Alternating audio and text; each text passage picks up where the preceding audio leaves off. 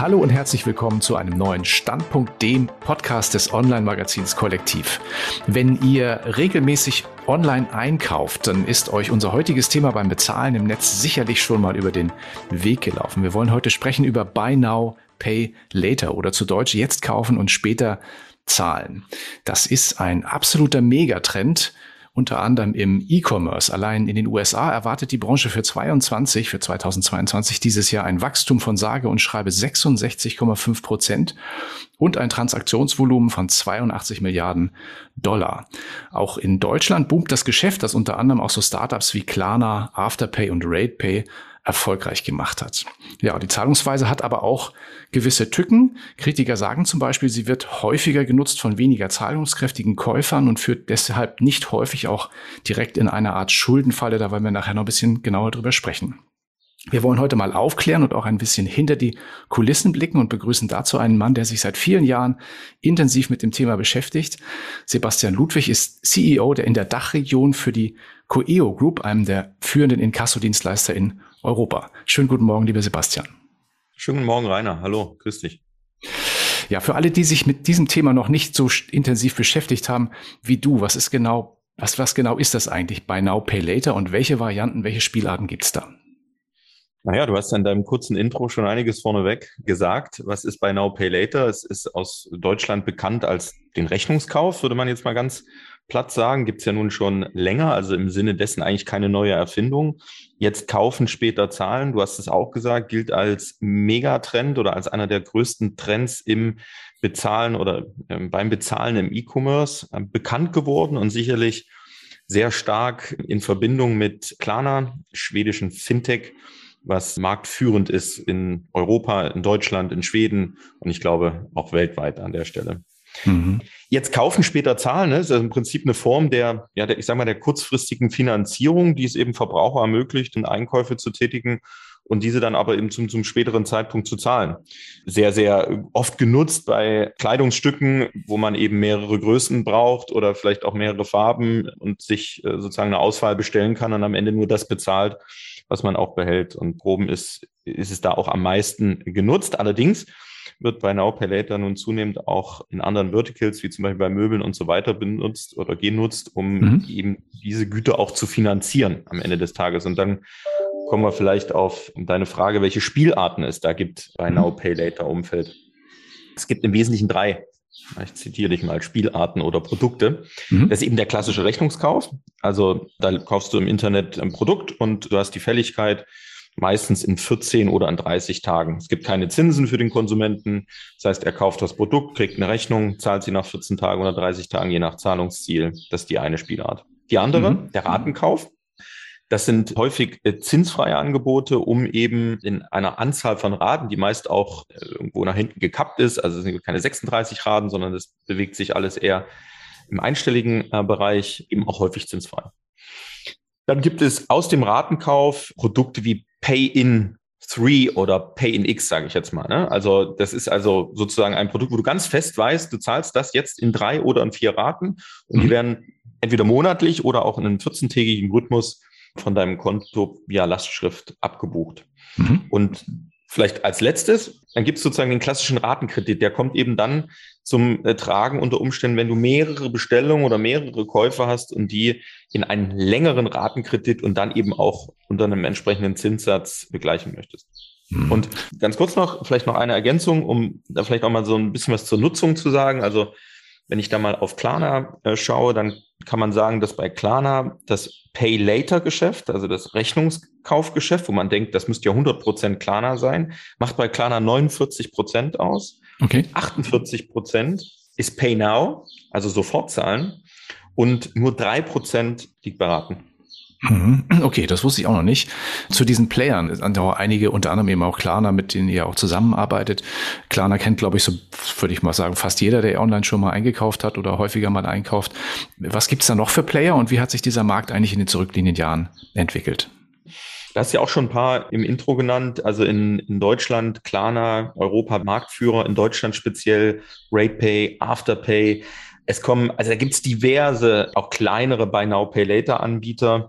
Es gibt Buy Now Pay Later Anbieter, die White Label arbeiten, also wo sozusagen der Konsument es offensichtlich nicht sieht, äh, dass ein anderer Provider im Background den Buy Now Pay Later, also den Rechnungskauf abwickelt. Und da mhm. gibt es eben die Möglichkeit, sozusagen einen Provider zu nutzen, wie eben die Klarna. Da ist ganz klar, dass es eben offensichtlich ein Rechnungsanbieter ist, der branded das Thema umgesetzt hat. Oder mhm. man macht es eben selbst. Also da gibt es ja auch große Händler in Deutschland, die eben den Rechnungskauf selbst steuern und dafür keinen Dienstleister nehmen. Und vielleicht nochmal zum, zum Markt und wie hat sich das entwickelt. Also wenn man mal die Klarna anschaut, die ganz aktuellste sozusagen Zahlen, die veröffentlicht worden sind, knapp 450, 440.000 Händler, hat mit über 150 Millionen KundInnen, also aktive Nutzer, das ist schon weltweit, das ist schon ganz gigantisch. Und mhm. zum Vorjahr hat die App, ich glaube, um 6,2 Millionen Usern zugelegt. Also das ist schon Wahnsinn, was da an Traffic herrscht.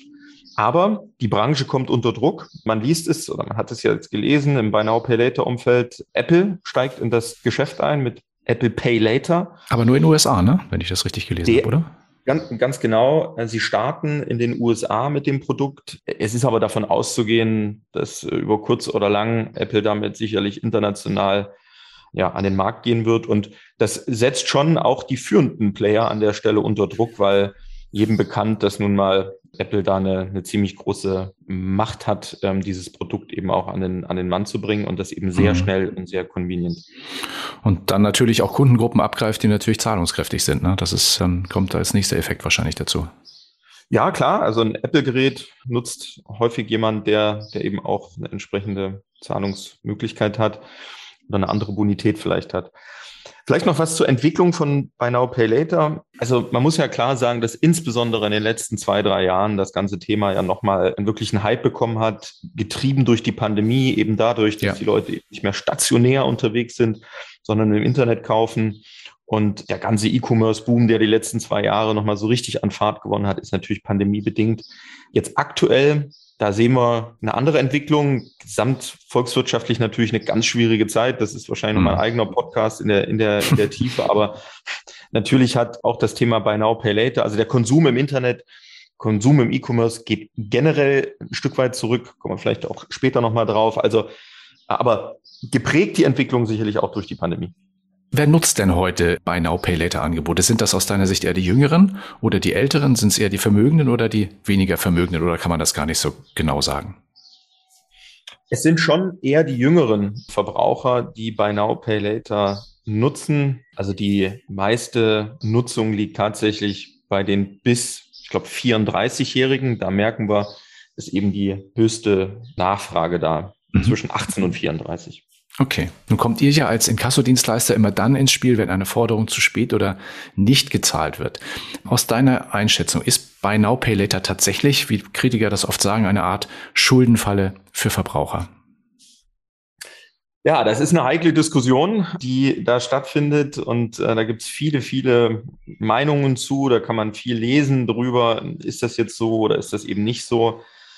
Also ich fange mal, bevor ich in das Thema etwas stärker einsteige, damit an, dass diese Schuldenfalle, wo auch immer sie herrührt, also historisch betrachtet, gab es eine Kreditkarte, es gibt ein Dispo und ähm, jetzt gibt es eben noch diesen, diese Thematik bei Now Pay Later dazu. Mhm. Früher hat man eine Kreditkarte beantragt, da hat man zu dem Zeitpunkt, wo man eine Kreditkarte beantragt hat, eben eine entsprechende Bonität bekommen, hat 2000 Euro Verfügungsrahmen auf die Kreditkarte bekommen und konnte einkaufen.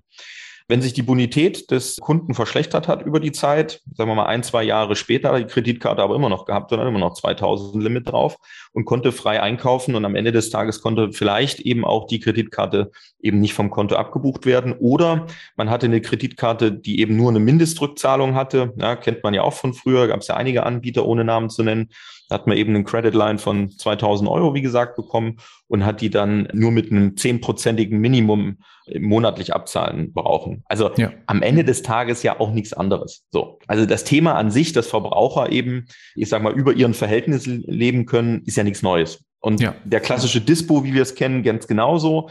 Auch ein Dispo hat eben dafür gesorgt, naja, ich kann ja über meine Verhältnisse leben, ich kann ja mehr ausgeben, als auf meinem Konto ist. Und ja, also von daher würde ich mal sagen, ist das jetzt nur bei Now Pay Later getrieben? Wahrscheinlich ist es das nicht. Lass mich aber vielleicht noch das ein oder andere dazu sagen. Also einmal, man hat es in der Vergangenheit bei TikTok gehört. oder über TikTok wahrgenommen, was natürlich längst nicht zutreffend ist für den überwiegenden Anteil der Nutzer von Buy Now Pay Later. Also das mhm. ist sicherlich, kann man so auch nicht sagen. Vielleicht auch da mal aus der Klarna-Welt etwas berichtet. Klarna hat ja den Pink Standard ins Leben gerufen, noch transparenter und noch verbraucherfreundlicher zu sein, die Produkte entsprechend anzupassen, um eben sozusagen finanzie das, das finanzielle Wohlergehen der, der Kundinnen in den Vordergrund zu stellen und insbesondere in puncto Transparenz eben Maßstäbe zu setzen. Ja. Und wenn man eben deine Klarna mal anschaut und sich die Zahlen auch der Klarna anschaut, dann bedeutet das am Ende, dass bei Klarna ungefähr ja, 98,9 Prozent der Forderungen, also der Rechnungen im Rahmen von Zahlungs- und Mahnprozessen tatsächlich bezahlt werden, also vor mhm. einer Inkassoabgabe. Aktuell ja. liegt die Inkassoquote bei der Klarna bei 1,04 Prozent im Schnitt. Und da sieht man schon, naja, also 99 Prozent roughly zahlen im Rechnungs- und eben im Mahnprozess, der im Übrigen sehr transparent gemacht ist, der mhm. viele Erinnerungen gibt. Das App hilft da unglaublich äh, weiter, um eben ähm, immer wieder darauf aufmerksam gemacht zu werden. Ein weiterer Punkt, also im Übrigen nach diesem 1% ähm, Ausfall 1,04 kommt dann natürlich die Inkassoabgabe und auch da wird natürlich noch ein gewisser Teil auch sehr kundenfreundlich zur Realisierung gebracht. Also am Ende muss man sagen, ist eben ein Großteil, also 99, x Prozent dann tatsächlich bezahlt. Mhm. Dann vielleicht noch eine weitere, ein weiterer Blick auf das Thema Verschuldung sozusagen. Wenn man sich die durchschnittlichen Warenkörbe mal anschaut, dann bewegen wir uns im Buy Now Pay Later Umfeld zwischen 80 und 120 Euro durchschnittlichen Warenkorb. Mhm. Und äh, nach Statistischem Bundesamt sind die deutschen Haushalte, die verschuldet sind, im Schnitt mit 29.000 oder 30.000 Euro verschuldet. Okay. Ähm, was will ich damit sagen? Also bis man mit einer Buy Now Pay Later Forderung aus dem E-Commerce, egal auf welcher die Summe Provider, kommt, mhm. genau auf eine Summe kommt, wo man sagt, also da da kommt man jetzt in eine tiefe Verschuldung rein. Das ist schon, also da muss man schon einige Tricks anwenden und auch sehr clever unterwegs sein. Oder ja, es gibt sicherlich Ausnahmebeispiele dafür. Aber auch da muss ich sagen, da gibt es entsprechende Prüfmechanismen dahinter und das ist nicht so einfach, da in größere äh, Beträge sozusagen in eine Schuldenfalle zu kommen. Mhm. Da wollte ich auch nochmal drauf zu sprechen kommen, nämlich auch gerade diese Te Präventionsmaßnahmen. Ein, ein, Händler dürfte ja eigentlich, und der Händler ist ja im Endeffekt der Kunde dann auch des Zahlungsdienstleisters, ne? der dürfte ja kein Interesse daran haben, dass ein Kunde nicht oder auch zu spät zahlt. Welche Präventionsmaßnahmen gibt es da? Gibt es ja auch so technische Lösungen, oder?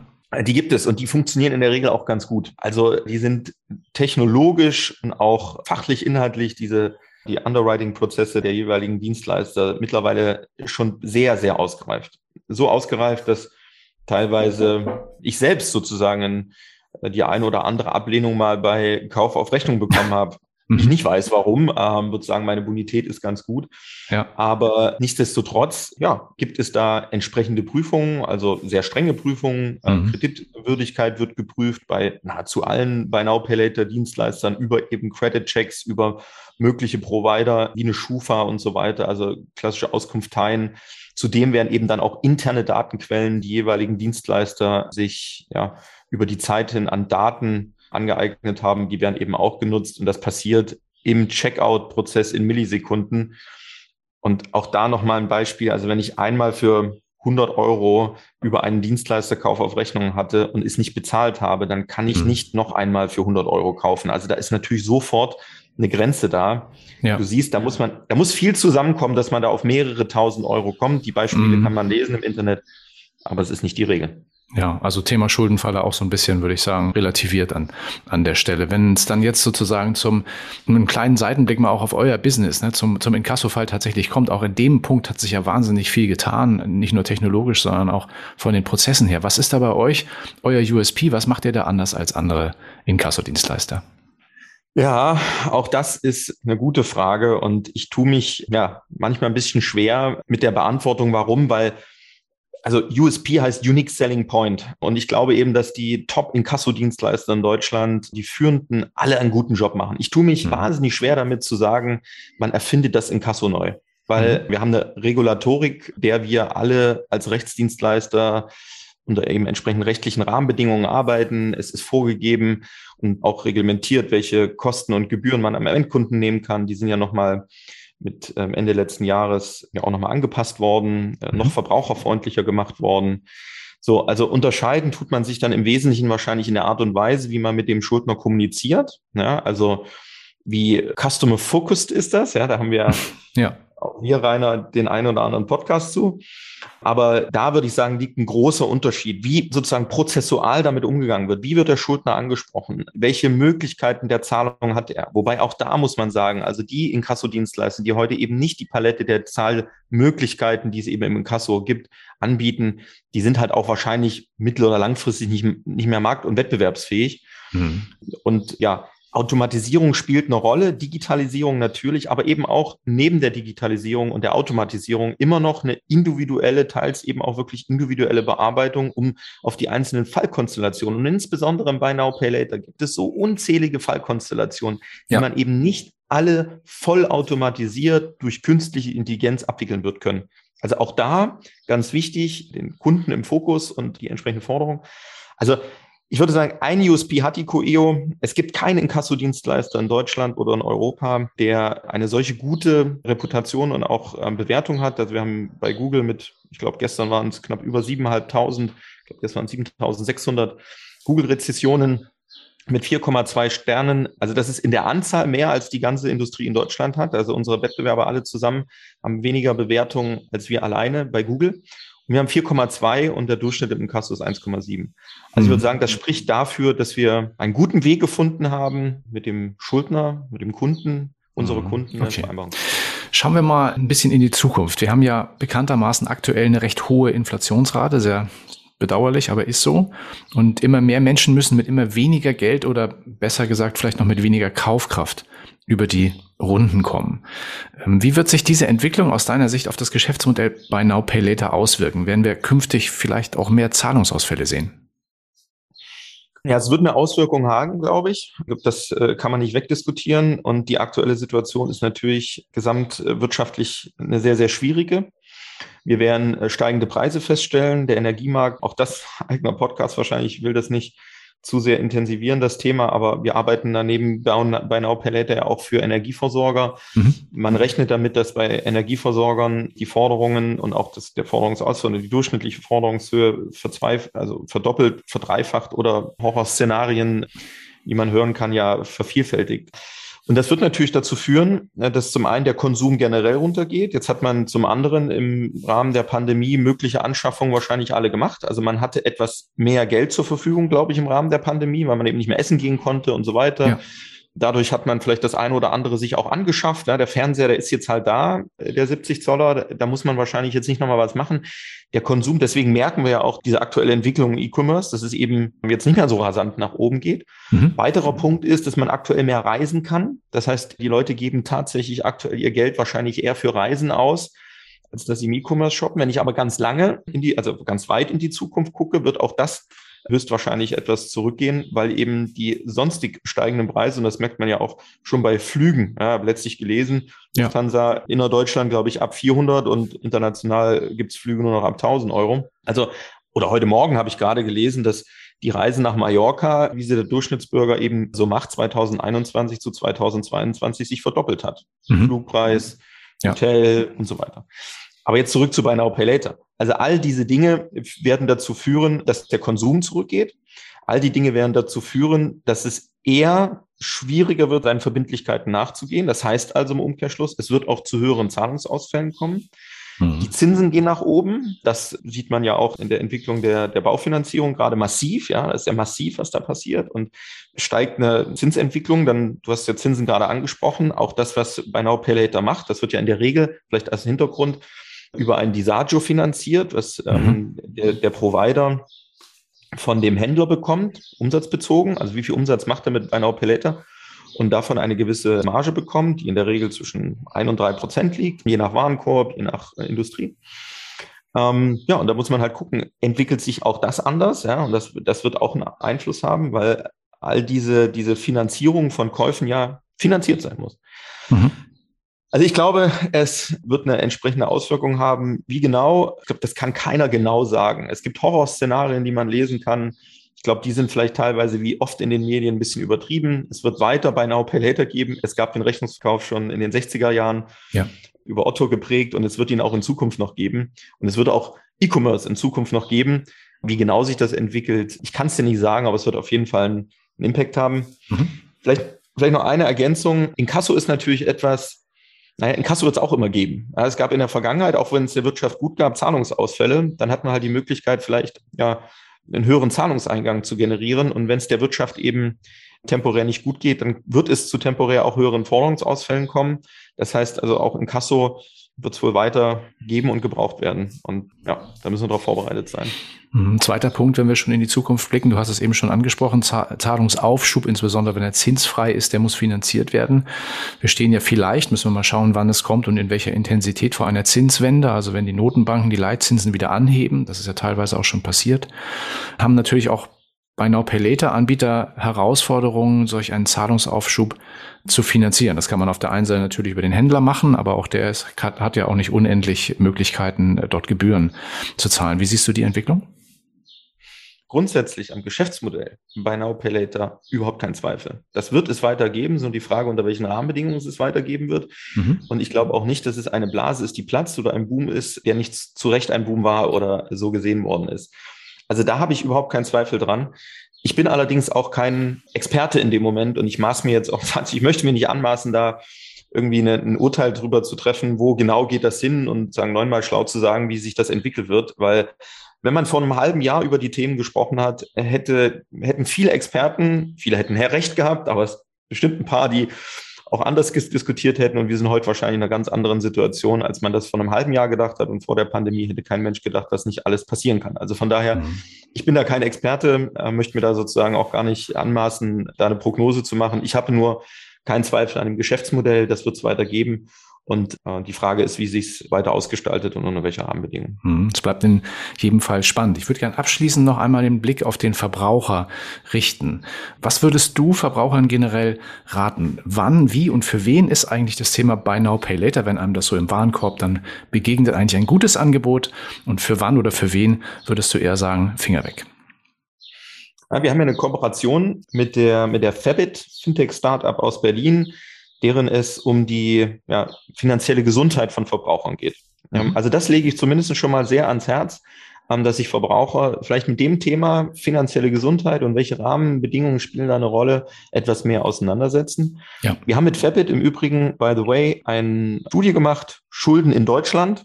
Mhm. Ähm, wie ticken Konsumenten im äh, Kontext finanzieller Herausforderungen? Also auch das sehe ich spannend, auch dem, was wir alles besprochen haben, mal zu lesen.